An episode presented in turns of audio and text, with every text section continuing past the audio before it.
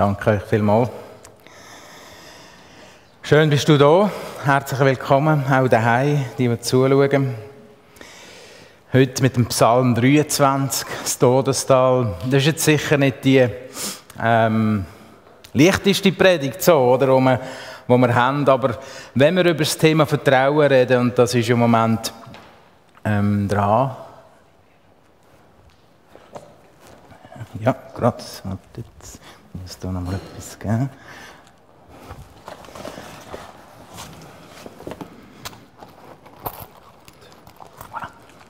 Danke, Joel.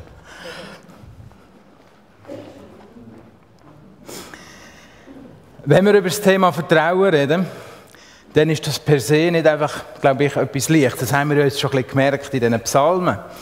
Weil Vertrauen zeigt sich eigentlich dann, wenn es eben schwierig wird, glaube ich.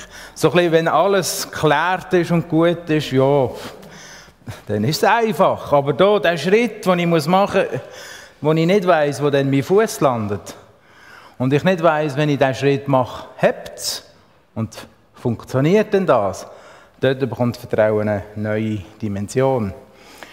Und ich glaube, so ein bisschen um das geht es auch in diesen Psalmen. Und ähm, Heute gehen wir eben in Psalm 23 rein. Und ähm, genau, ist gut, super, danke Joel.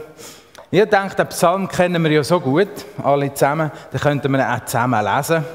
Ich habe eine Version von der neuen Genfer Übersetzung. Und ähm, genau, lesen wir doch die miteinander.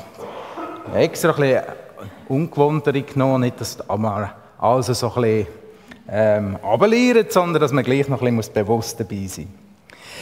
Der Herr ist mein Hirte, darum leide ich keinen Mangel.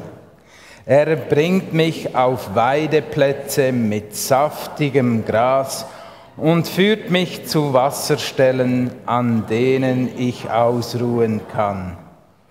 Er stärkt und erfrischt meine Seele. Er führt mich auf rechten Wegen und verbürgt sich dafür mit seinem Namen. Selbst wenn ich durch ein finsteres Tal gehen muss, wo Todesschatten mich umgeben, fürchte ich mich vor keinem Unglück, denn du, Herr, bist bei mir. Dein Stock und dein Hirtenstab geben mir Trost. Du lädst mich ein und deckst den Tisch selbst vor den Augen meiner Feinde. Du salbst mein Haupt mit Öl, um mich zu ehren, und füllst meinen Becher bis zum Überfließen. Nur Güte und Gnade werden mich umgeben alle Tage meines Lebens und ich werde wohnen im Haus des Herrn für alle Zeit. Genau, so viel. Ein wunderbarer, wunderbarer Psalm, bestens bekannt. Über jeden Vers habe ich das Gefühl, können wir da so viel rausholen über Gott. Aber heute eben ist der Fokus auf dem Vers 4. Ja, in diesen Tälern, wo hier die Rede in diesen Todestälern, da bekommt Vertrauen eine ganz andere Dimension. Was ist denn so ein Todestal? Wie zeigt sich so ein Todestal in unserem Leben oder in meinem Leben? Und ich muss ehrlich sagen, auf einer Seite habe ich es mega schwierig gefunden, die Predigt zu schreiben, weil ich selber das Gefühl habe, ich habe noch nie so ein Todestal erlebt und ich das Gefühl habe, da bin ich jetzt wirklich in so einer Situation. Und manchmal eben, dürfen wir Predigt über etwas machen, wo man selber nicht in der Tiefe erlebt hat. Das heißt nicht, dass man nichts dazu sagen kann, weil schlussendlich geben wir Gottes Wort weiter. Und ich habe mir versucht zu überlegen und nachher hören wir dann vielleicht noch äh, persönliche Sachen von, von zwei Personen ähm, dazu.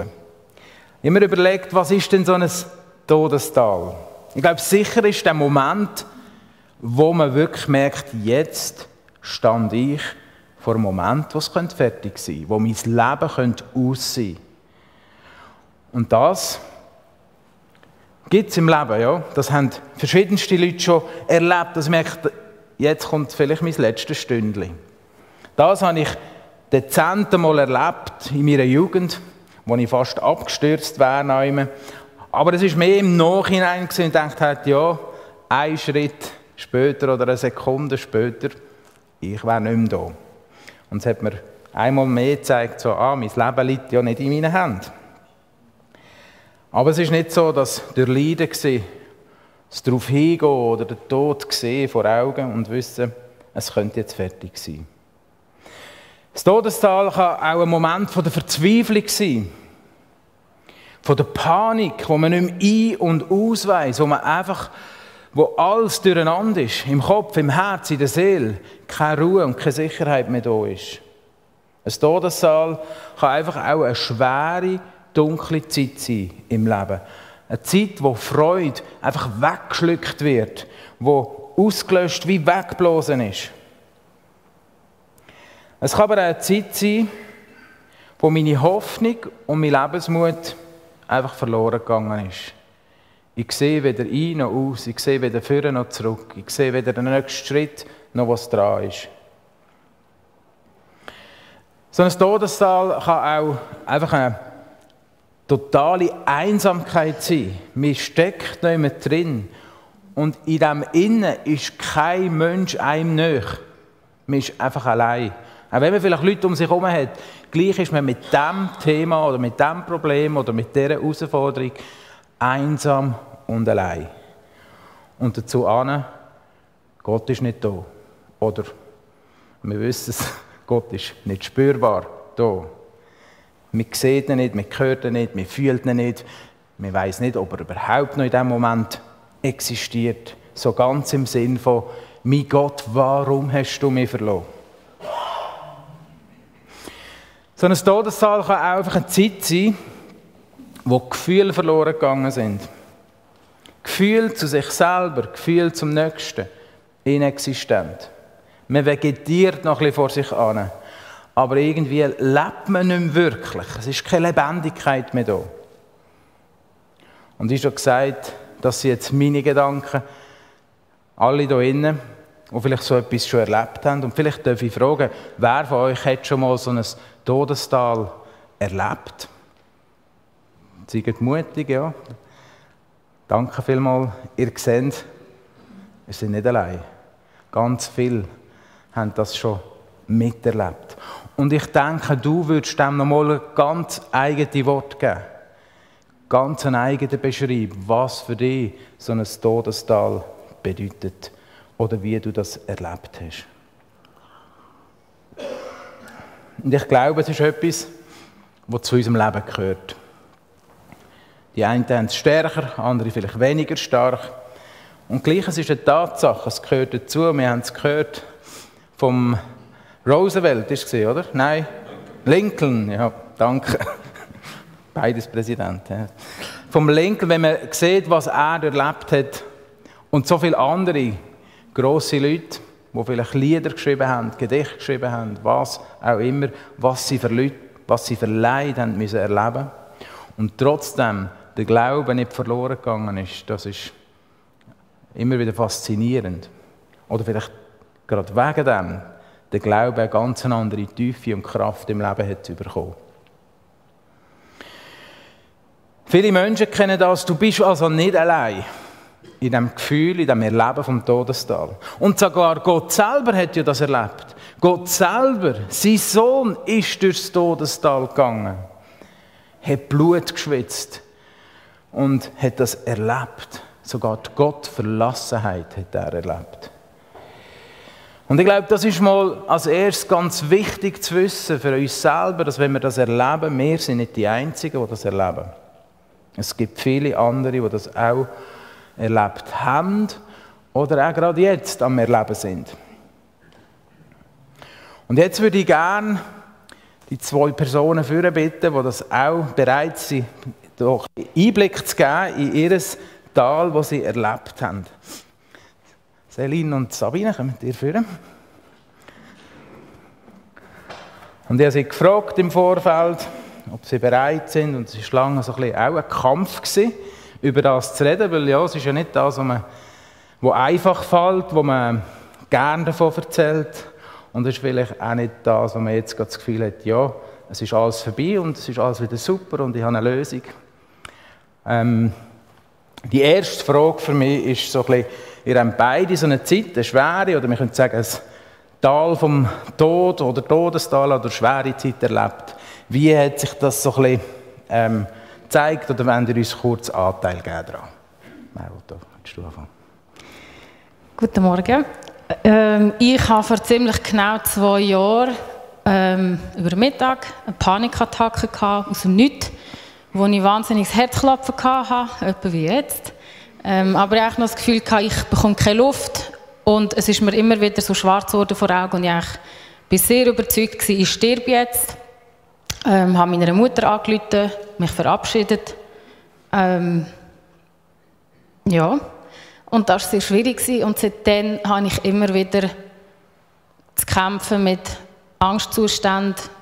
Tod ist überhaupt nicht mein Lieblingsthema. Auf die Predigt habe ich mich auch nicht so gefreut. ähm, ja, und auch mit depressiven Phasen. Und da stecke ich jetzt drin seit zwei Jahren. Und das ist so mein Todestal. Meins ist also ein bisschen kürzer. Ah, guten Morgen. ähm, ich habe vor zwei Monaten ungefähr, bald drei, ähm, eine Diagnose bekommen, die mein Leben rechtsunter absikiert hat. Und ähm, bin jetzt eigentlich bis vor ein paar Wochen, ich weiß nicht mehr, Zeit ist, das Zeitgefühl ist im Moment sehr ähm, durcheinander. bis vor ein paar Wochen äh, mit diesen ganzen Abklärungen drin gesteckt, wo ich einfach nie gewusst habe, wo es genau hinführt und ähm, also Stand jetzt ist, ich kann jetzt eine gute Behandlung anfangen nächste Woche, wo, wo ich gute Chancen habe, dass dann das Thema dann hoffentlich in einem Jahr oder so gegessen ist. Ich habe überhaupt keine Garantie, ich bin immer noch drin, aber ähm, das Todestal, das du jetzt angesprochen hast, das ähm, ja, ist eigentlich vor also in diesen ganzen zwei Monaten, aber sehr stark komprimiert ähm, innerhalb von zehn Tagen gewesen, vom einen Moment, also vom einen Gespräch mit dem Arzt, wo ich ähm, ja gewusst habe, okay, jetzt gilt es ernst, ich muss eine Behandlung machen. Bis aber dann, also habe ich zehn Tage müssen warten, weil nochmal eine Abklärung angestanden ist, wo ich dann wirklich, wo es darum gegangen ist, okay, und wie schlimm ist es wirklich. Ähm, und die zehn Tage, das ist wirklich, also das, ist das Schlimmste, was ich erlebt habe. Ähm, einfach die, weil ich total ähm, in eine Angst hineingefallen bin und weder, also der Satz, fürchte mich vor keinem Unglück, den habe ich überhaupt nicht unterschreiben ähm, Denn du, Herr, bist bei mir, habe ich meistens nicht das Gefühl gehabt und den Trost habe ich auch nicht wahnsinnig gehabt. Also ich habe weder Vertrauen noch äh, Hoffnung noch Optimismus. Das ist mir einfach wirklich für zehn Tage mehr oder weniger völlig abhanden gekommen. Und das habe ich noch nie erlebt. Ich bin sonst, ich kenne mich als optimistische Person, ähm, ja, aber dort bin ich wirklich im dunklen, dunklen Loch gewesen. Mhm. Genau bis dann die Erlösung kam, dass es, ja, das muss man noch sagen, eben, dass es nicht ganz so schlimm ist, aber ja. Danke, könnte es mir gefallen. Die zweite Frage, so in diesem Tal, in jetzt eben, du hast es schon erwähnt, hat es Momente gegeben oder Situationen, wo dir gleich irgendwie noch ein Gott erlebt haben oder er sichtbar geworden ist oder vielleicht ein Schimmer von ihm man noch gesehen hat? Die hat es gegeben. Ich habe mir glaube das einfach vorher auch ein bisschen anders vorgestellt gehabt, dass ich dann ja, also ähm, ich glaube ja an einen guten Gott, der mich dann unterstützt und der mir dann Hoffnung gibt und eben der Vers, oder? Und viele andere Vers, die in der Bibel stehen. Und der Schalter ist wie nie gekippt, oder? Ich bin einfach in dem drinnen gehockt und ich habe Momente erlebt, die sind einfach die sind gewesen, meistens relativ kurz. Also vor diesen zehn Tagen hatte ich es noch eher mal gehabt, dass ich so in eine tiefe Ruhe reingekommen bin. Ähm, aber in diesen zehn Tagen sind es wirklich so einzelne Momente gewesen, wo ich gemerkt habe, okay, und da ist Gott jetzt, da hat Gott mich gesehen. Er hat mir jemanden geschickt, ähm, wo ich auch gewusst habe, Leute haben konkret für etwas gebetet und Gott hat das gehört und hat mir auch jetzt also ich glaube, das Stärkste war, ich habe eine Stunde äh, vor der einen Untersuchung, die ich hatte, habe ich eine Stunde lang einfach allein ruhig im Dunkeln in einem Zimmer liegen und ich durfte nicht Musik hören, ich durfte nicht lesen und ich durfte gar nichts dürfen. Und das war mein absoluter Horror, ähm, dass ich das muss, weil ich wusste, ich bin stundenlang mit meinen Gedanken vor dem Untersuch und ich habe nicht gewusst, wie ich das schaffen soll. Und das ist die ruhigste, schönste und friedlichste Stunde in diesen zehn Tagen, die ich erleben durfte. Ich bin allein in diesem Zimmer gelegen und ich einfach gewusst, Gott ist da und ich bin einfach, es ist mir einfach gut gegangen. Und das war so ein Wunder für mich, wo ich, ja, wo ich wirklich Gott, äh, gewusst habe, Gott hat geschaut. Und so einen Moment hat es gegeben, aber sie sind vereinzelt. Gewesen, ja. Mhm. Danke.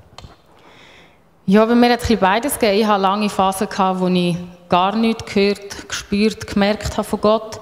Ähm, aber sehr viel Bibel gelesen, äh, die Stelle Matthäus-Evangelium, wo es gelangt hat, wenn Leute einfach das Gewand von Jesus berührt haben und dann sind sie geheilt gewesen. Und für mich in diesen in den dunkleren Phasen ist es für mich ein bisschen, ja, habe ich das Gefühl, kann, mach dich doch lustig. Also wenn es nur das braucht, dann gib mir doch dein Hemd, gib mir irgendetwas zum Anlängen, wenn es einfach so geht, dass Leute geheilt werden und das ist mega schwierig zum Aushalten ähm, und auch den Glauben daran nicht zu verlieren. Und dann habe ich auch gemerkt, ich kann nicht auf meine Emotionen gehen, ähm, wenn ich ihn jetzt nicht spüre, da ist jetzt dann meine Gewissheit, ah, okay, er ist nicht da. Ich habe mich müssen zwingen, zum dran zu bleiben und zum glauben, mal, er ist trotzdem da und mir das auch selber sagen, auch wenn ich es nicht spüre, auch wenn ich es nicht sehe. Ähm, und das ist ein bewusster Entscheid, den ich fast jeden Tag haben müssen fällen und Gott sei Dank hat es gleich immer wieder Momente gegeben, wo er reingebrochen ist, ähm, vor allem in der Musik. Und das ist wunderschön gewesen, wo ich einfach mit all meinem Zeug konnte von daher kommen, dass ich Noten und Melodien und Text umwandeln ähm, und das ist wunderschön. Und ich bin, am Dienstag bin ich ähm, im Krankheitsgebet vom Vorstand. Und das war Wahnsinn, wie mir der Herr dort begegnet ist. Ich glaube, noch nie so krass in meinem Leben, wie er einfach reingekommen ist. Ähm, ja, ich kann es allen einfach nur empfehlen. Und das Reden darüber, es hilft, weil man fühlt sich so allein und es versteht ja eh niemand. Und es braucht mega viel mit anderen Menschen darüber reden, aber ich habe auch gemerkt, je mehr ich angefangen mit Leuten zu reden, desto mehr Leichtigkeit ist gekommen. Und desto mehr haben sich auch andere Leute geöffnet und gesagt, hey, ich habe genau das Gleiche wie du. Und ich habe gedacht, ich bin ja die Einzige auf der Welt und das hat mega geholfen und auch regelmäßig selber beten, aber auch für sich beten lassen und so ein Umfeld haben wie hier Mino, das ist für mich ein mega Sagen. Danke. Ja. Eine letzte Frage, äh, nochmal im Blick auf das Tal. Ähm, was, was hat, hättet ihr euch gewünscht vielleicht da drinnen? Oder ähm, gibt es etwas, ja, was ihr euch gewünscht hättet, das passiert ist? Oder wie hat man vielleicht sollen reagieren von außen auf das? Oder gibt es etwas, was ihr dazu könntet sagen, wo vielleicht etwas war, was man sich gewünscht hat, aber nicht, nicht passiert ist? Auch von, eben von Leuten ringsum oder... Ja, ich glaube, auf das reagieren kann das Umfeld nur, wenn man das Umfeld teilhaben Und das braucht schon Überwindung, aber es ist mega heilsam.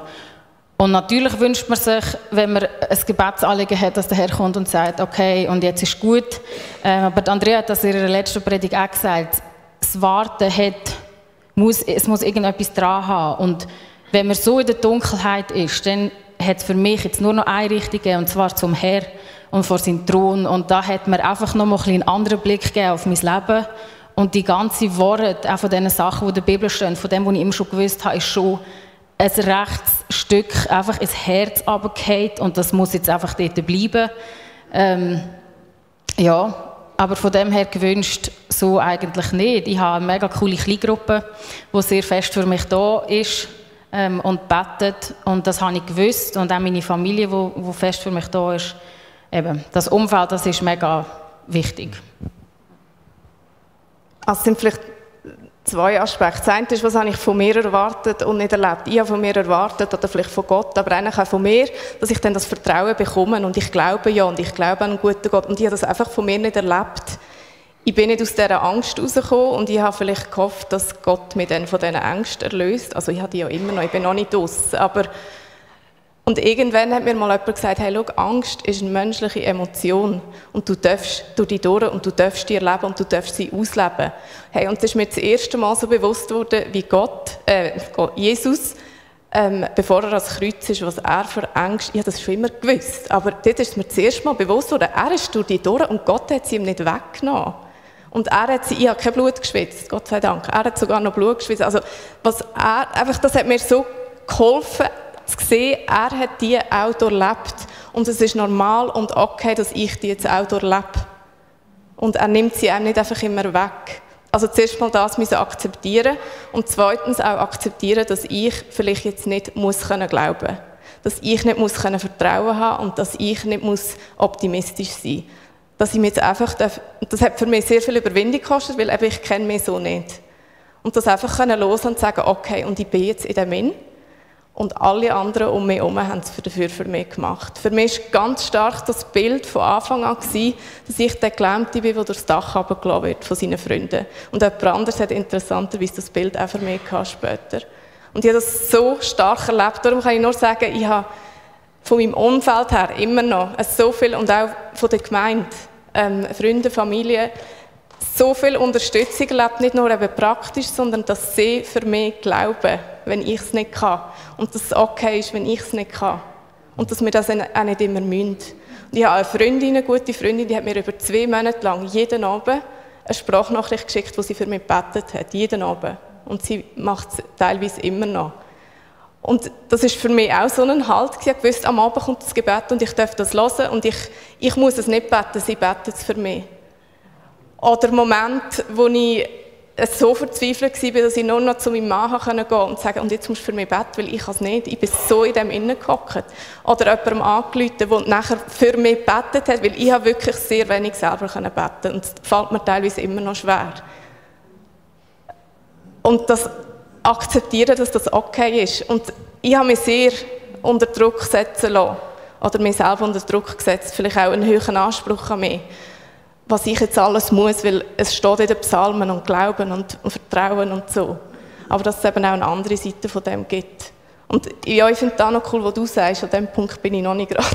oder nicht immer, dass, dass man sich einfach auch, auch muss reinhämmern jeden Tag oder sich zwingen dazu. Und ja, den Schritt schaffe ich dann irgendwann auch noch. Ähm, genau, aber dass in Phasen auch okay ist, wenn man es einfach nicht kann. Und ich glaube, für da ist, ja, ist es so wichtig, dass man ein Umfeld hat. Und wenn man es nicht hat, dass man sich halt, dass man einfach offen ist und auf die Leute zugeht und sich halt, für das sind wir in einer Gemeinde und wir haben einen Vorstand, der kommt und betet.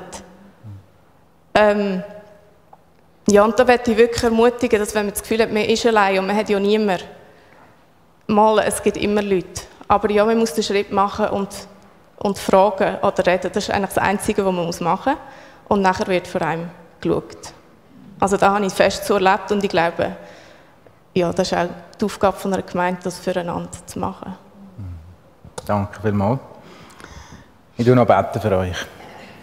Jesus, ich möchte dir danken für Sabine, für Celine. Danke, dass sie sich verletzlich gemacht haben und dort teilt haben, von was sie beschäftigt hat oder wo sie noch drinnen sind jetzt noch. Und wir wollen als Gemeinde gerade hinter ihnen stehen im Gebet. Wir wollen sie segnen in deinem Namen. Wir bitten, dass du dich verherrlichst an ihrem Leben, an ihrem Tal, wo sie drin sind oder am Rausgehen sind, je nachdem.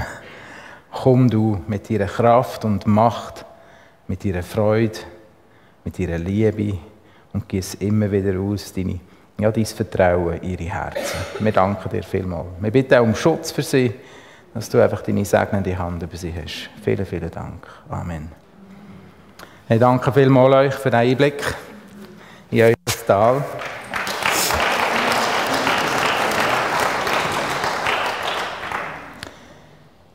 Ja, es ist nicht einfach, so Einblick zu geben, vor allem, wenn man vielleicht nicht zurückschauen kann und sagen, jetzt ist alles Paletti schon und es ist einfacher dann zu, äh, zu erzählen. Danke euch vielmals. Ich bitte euch, nehmt das mit in euch ein Gebet auch, steht für sie ein. Vielen Dank. Ich möchte jetzt auf ein paar Aspekte ähm, von dem Todestal eingehen. Eigentlich haben wir hier einen falschen Titel gewählt für die Predigt. Ähm, Thema Todestal. Es geht zwar um ein Tal, es geht um ein finsteres, dunkles Tal, aber wörtlich steht dort, dass es das Tal der Todesschatten ist. Es ist nicht das Todestal, sondern das Tal von der Todesschatten. Also wir wissen eigentlich, dass dort in diesem Tal nicht der Tod an sich gegenwärtig ist. Und wir wissen auch, dass dort, wo es Schatten gibt, muss es Licht haben. Und ich glaube, das ist ganz wichtig für unser Herz, für unsere Seele, gerade wenn man in so einem Tal drin ist, dass man sich das hineinschreibt oder die Wahrheit verinnerlicht. Es ist nur ein Schatten. Und das muss man sich vielleicht ein so vorstellen, du läufst auf einer Strassenseite und auf der anderen Strassenseite ist der Tod. Und jetzt ist es Licht hinter dem Tod, ein helles. Wir könnten sagen, ein Licht vom Himmel, wo auf den Tod leuchtet, scheint. Und das wirft jetzt den Todesschatten auf deine Strassenseite über, wo du stehst. Und ja, es wird dunkel. Und ja, es wird finster. Aber wir dürfen wissen, hinter dem Tod ist Licht. Uns erwartet das Licht. Eine Hoffnung auf eine Ewigkeit. Auf eine Gemeinschaft, auf eine ewige Gemeinschaft mit Gott. Und das Leben, auch das Leben an sich hier, ist noch nicht alles. Uns erwartet noch etwas viel Größeres und Grandioses nach unserem Leben. Oder besser gesagt, unser Leben geht einfach weiter. Und der Tod ist vielleicht äh, wie ein kurzer Stopp, aber es geht weiter. Und wir dürfen auch wissen, dass wir von diesem Schatten an sich nicht mühen, Angst haben. Der Schatten von einem Wolf, der kann dich nicht beißen. Der Schatten von einem Schwert kann dich nicht verletzen. Es ist nur ein Schatten. Der Schatten vom Tod ist nicht dein Ende. Wir haben eine Hoffnung und wir wollen auf, darauf vertrauen, dass auch nach dem Tod unser Leben in einem neuen Glanz weitergehen darf, in einer neuen Kraft wird strahlen. In Korinther steht, Tod, der Tod ist auf der ganzen Linie besiegt. Tod, wo ist dein Sieg? Tod, wo ist dein tödlicher Stachel? Also auch dann, wenn wir den letzten Atemzug machen, der Tod ist besiegt. Jesus hat ihn überwunden. Das ist nicht unser Ende, das ist nicht unser wirkliches Ende. Und als sein Kind gilt für dich und mich, nach dem Tod geht es weiter. Durchs Tal gehen. Das Tal ist ein Ort, vom Tod. Es ist dunkel, es ist finster. Und wir sollen durch das Tal gehen. Es ist ein Weg, wo wir Angst haben, das haben wir gehört, wo man vielleicht verzweifelt ist. Und ich bin überzeugt, dass es wichtig ist, in dem Moment dieser Angst, diesem Zweifel, auch den Raum zu geben, den er braucht. Und nicht einfach zu schnell darüber hinweggehen. Und ich glaube, es ist auch wichtig, dass wir uns Zeit lassen in diesem Tal. Es heisst, wir wandern durch das Tal. Das heisst nicht, wir springen, wir säckeln. Wir machen einen Sprint dass wir so schnell wie möglich wieder draus sind. Wir gehen die Tür. Und das ist natürlich nichts Schönes, das ist nicht das, was wir wollen an sich. Aber es steht nicht zufällig da, dass wir durch das Tal gehen und nicht springen. Ich glaube, es gehört zum Leben, dass wir schwierige Zeiten durchleben. Aber ich glaube auch, dass wir den Weg nicht einfach abkürzen können. Zumindest ist es nicht an uns. Und der Hirt, er führt durch das Tal. Er ist dabei. Er ist an deiner Seite. Er nimmt es nicht einfach weg. Und das Problem ist gelöst, sondern er kommt mit seinen Schafen und weiss, jetzt müssen wir durch das Tal, dass wir auch nicht durchkommen. Es gibt nicht einen anderen Weg, aber wir gehen da miteinander, Schritt für Schritt. Und ich lasse dich ganz sicher nicht allein in diesem Tal. Das ist unser Hirt. Und ich glaube, das dürfen wir auch für uns nehmen, im Bewusstsein, ja, er verpflanzt uns nicht einfach augenblicklich aus unseren Nöten, aus unseren Herausforderungen raus, aber er ist mit drin dabei. Und er ist an deiner Seite. Und das Vertrauen, wenn du vielleicht manchmal nicht hast, eben ist gut, wenn man Leute hat um sich herum, die das haben, und sonst stößt du das immer wieder sagen. Er ist da. Und er führt mich durch das Tal. Denn du bist bei mir. So ein Tal, so ein Todestal, das ist schlimm. Das ist wirklich schlimm. Das ist vielleicht hoffnungslos. und man ist einsam, trostlos. Aber der David redet eigentlich genau in diese auswegslose Situation rein und, und, und redet die Worte Gottes dort rein. Gott ist da. Auch mit in diesem Tal, er ist da. Und das hat nichts damit zu tun, ob du das spürst oder nicht. Er ist da. Er ist bei dir. Das ist das Wort. Er ist bei dir. Das hebräische Wort für bei mir heißt Imadi. Und Imadi sind die ersten Silben von Immanuel. Und Immanuel bedeutet Gott ist mit uns. Das ist der Name von Jesus. Immanuel, Gott ist mit uns. Jesus selber bringt die Gegenwart Gottes zu uns. Und wenn wir Johannes 10 vor Augen haben, vielleicht so, ich bin der gute Hirt, dann dürfen wir das auch im Licht vom Psalm 23 sehen und wissen, hinter dran, der Hirt ist Jesus. Er ist da, sein Stecken und Stab tröstet. Er ist mit dir da. Er ist bei dir. Und er lässt dich nicht im Stich. Und auch wenn es halt dunkel wird und wenn die Herde der Hirt nicht sieht im Moment, nicht wahrnimmt, er ist da. Mit seinem Stecken und Stab. Der Stecken und Stab. Der Stecken kann man sich so ein bisschen vorstellen wie eine Waffe. Zum irgendjemand, der hier in die Quere kommt, äh, zu beseitigen. Ein Kühle oder ein Schlagstock. Mit dem Stecken vertreibt der Hirt seine Feinde. Der, der der Schaf etwas da haben die bekommen sein Stecken zu spüren. Und zwar deftig. Und der Stecken, der steht für Schutz und Sicherheit. Und auch dafür, dass er für dich kämpft. Bei ihm bist du sicher auch in der grössten Verzweiflung. Und der Hirtenstab, das ist der Stab mit dem schönen Bogen, ähm, der ist viel mehr dazu da, um sich um die Herde und die Schafe zu kümmern. Mit dem Hirtenstab kann er mal ein Schöfli nehmen zu sich anziehen und sagen, komm, jetzt gehen wir zusammen ein bisschen weiter. Du musst jetzt nicht ohne mich irgendwo rumsäckeln. Er kann es auch nicht mehr holen, wenn es sich verirrt hat oder verstolpert hat.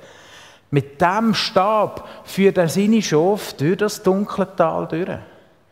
Es ist der Stab vom Trost, vom, von der Begleitung für die Fürsorge. In Matthäus 28 sagt Jesus, mir ist alle Macht im Himmel und auf der Erde gegeben. Der Stab ist nicht nur der Fürsorgestab, sondern der Stab ist ein Zepter vom König. Ihm ist gegeben alle Macht, alle Macht im Himmel und auf Erden. Und das zeigt er auch. Mal mehr, vielleicht, mal weniger. Aber er ist da. Du bist bei mir. Der Hirte ist da mit all seiner Macht und er lässt dich dort nicht im Stich. Und er ist recht nicht im dunklen Tal. Es stimmt, dass man den Hirt nicht sieht im dunklen Tal. Aber vielleicht hörst du seinen Stock. Weil wenn man läuft, der Hirt, oder, schlägt seinen Stock am Boden, man hört ihn vielleicht, man hört vielleicht irgendwo den Schlag von seinem Stock, vom Laufen, so wie Celine vielleicht gesagt hat, ja, da und dort, oder Sabine auch, ist etwas aufgekommen, hat jemand geglaubt für mich, oder ist seine Gegenwart gleich spürbar gewesen. Und das sind so vielleicht wie die Schlag, die, die, die, Schläge von seinem Stock, wenn er läuft, dass man hört, ja, er, er ist schon da, auch wenn ich ihn nicht höre gerade, oder wenn ich ihn nicht sehe und vor allem, wenn ich ihn nicht spüre. Du darfst wissen, der Hirte ist da in deinem tiefsten Tal. Und er ist sogar bereit, sein Leben zu geben für dich. Er gibt alles. Wir werden jetzt nochmal, jetzt haben wir so ein bisschen ähm, engen Blick auf den vierten Vers geworfen. Zum Schluss möchte ich mal den Blick nochmal auftun auf den ganzen Psalm, weil ich finde, es passiert etwas ganz Spannendes in dem vierten Vers von dem Psalm. Am Anfang redet David von ich und er. Also ich und Gott. Ich habe es jetzt extra ein bisschen, man muss es nicht lesen, man kann es ein bisschen wahrnehmen. Ähm, Und nachher hier im vierten Psalm wechselt er vom Ich und Du. Er geht zum Du über. Also von Aussagen über Gott wechselt er in ein Gespräch mit Gott. Plötzlich wird es ganz persönlich. Wir reden nicht einfach mehr über Gott, sondern zu ihm. Mit in diesem Todesschattental gibt es einen Wechsel von der Perspektive. Denn du bist bei mir. Denn du bist bei mir. Sagen wir das mal alle zusammen. Denn du bist bei mir. Er ist bei dir. Da wird es ganz persönlich und nöch. Und da passiert eigentlich eine Kehrtwende in diesem Psalm. Zuerst hat David eben über Gott geredet. Und jetzt in der Not redet er mit Gott. Er redet nicht mehr einfach über ihn, wie er ist, sondern mit ihm. Reden über Gott, das ist Theologie. Reden mit Gott, das ist Leben, lebendiger Glaube. Gelebte Spiritualität. Und ich sage nicht, dass Reden über Gott falsch ist, aber wir müssen zum Leben, wir müssen zum Leben kommen, zum lebendigen Glauben. Und der gute Hirte verbindet beides da drin. Das staunende Nachdenken über Gott, wer er ist, was er tut. Und das dürfen wir und ist wichtig. Das Reflektieren über die Welt von Gott, über seine Herrlichkeit, aber dann auch der lebendige Glaube, der kraftvoll ist und persönlich ist, der vertrauensvoll ist, wo unser Vertrauen erstärkt, wo direkt zu ihm geht, ohne irgendwelche Umschweif, ihn der Herd anspricht. Das Wort ist, dass wir dort drinnen Gott lernen kennen. Das ist das Wort. Er ist bei dir. Es ist eine Lüge, dass unsere Probleme größer sind, als dass wir sie tragen können. Es ist eine Lüge, dass, dass du in so einem Tal gefangen bist und nicht mehr rauskommst. Es ist eine Lüge, dass du allein bist in so einem Tal. Dass du die einzige Person bist mit so einer Last. Es ist eine Lüge, dass Gott dich vergessen hat. Wir empfinden vielleicht so, aber es ist nicht das Wort. Das Wort ist, du kämpfst mit Herausforderungen, die andere auch haben. Das Wort ist, Gott hat dich nicht vergessen. Er ist treu mit dir im Tal. Das Wort ist, er mutet dir nicht mehr zu, als du kannst tragen. Das Wort ist, er wird dort einen Weg machen, wo wir das Gefühl haben, es gibt keinen Ausweg mehr. Und ich habe zwei Vorschläge, und es gibt natürlich noch viel mehr. Und wir haben die schon gehört eigentlich in den Zeugnis, wie wir eigentlich mit in dieser Not können aktiv werden. Und ich habe es so spannend gefunden, dass das eigentlich auch bei Ihnen gerade so gekommen ist. Das haben wir nicht abgesprochen. Ähm, jetzt muss ich da nochmal zurück. Das eine ist Worte laut aussprechen, sich selber sagen. Ich habe schon in herausfordernden Zeiten mal den Hebräerbrief laut gelesen. Das müsst ihr wirklich mal machen. Der ist so glaubensstark, finde ich. Und wenn du das laut liest, vielleicht schauen die Leute komisch aus, wenn du im Wald läufst und die Bibel laut liest, aber es ist nicht so tragisch. Du kannst ja daheim machen, aber es ist auch schön aus. Wenn du das laut liest, dann bekommt eine andere, ich finde, einen anderen Kalt. Plötzlich redest du zu dir selber und zu deiner Seele und zu deinem Herz. Es bekommt eine andere Kraft, habe ich den Eindruck. Es wird viel stärker. Also wenn du eine Lüge auf eine Leim gehst, und ich glaube, das gehen wir immer wieder einmal, alle zusammen, dann versuch die Worte Gottes auszusprechen. Laut. Lies die Bibel. Laut. Und ich glaube, sie kann dir so zu einer neuen Kraft werden und dein Vertrauen stärken da drin, weil du dir etwas zusagst. Manchmal müssen wir unserer Seele auch sagen, was sie soll glauben. Und dass sie nicht einfach von irgendjemandem gesteuert wird, nicht von einem Gefühl, nicht von dieser Welt da außen, sondern von Gott. Und das muss sie hören. Und von das müssen wir es aussprechen.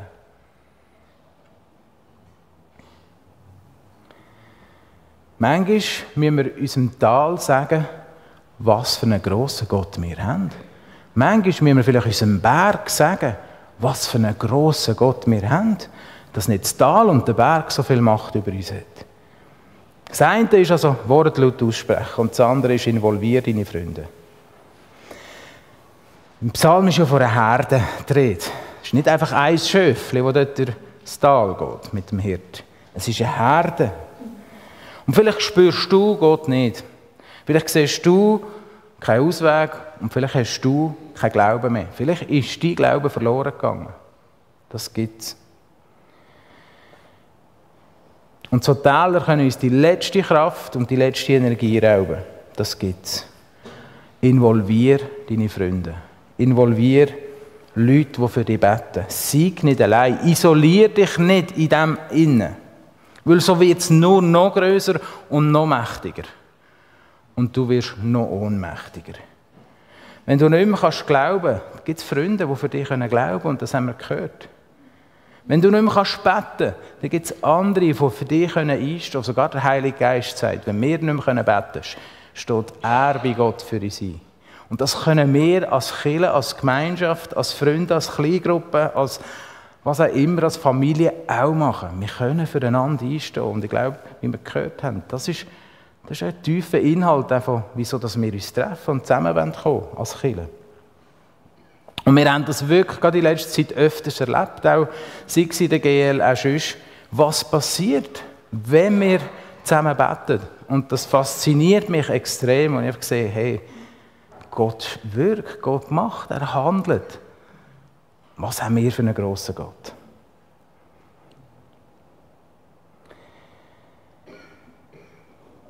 Ja, wir kommen zum Schluss. Am Schluss von dem Psalm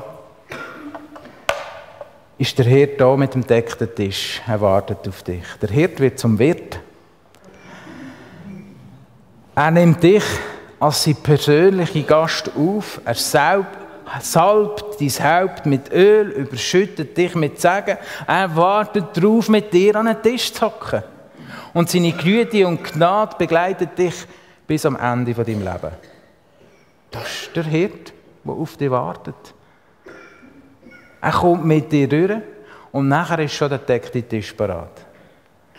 Irgendwann werden wir alle in die große Freude und in das hineinkommen, wo es eben kein Leid und Schmerzen mehr gibt, bei unserem guten Hirten heim.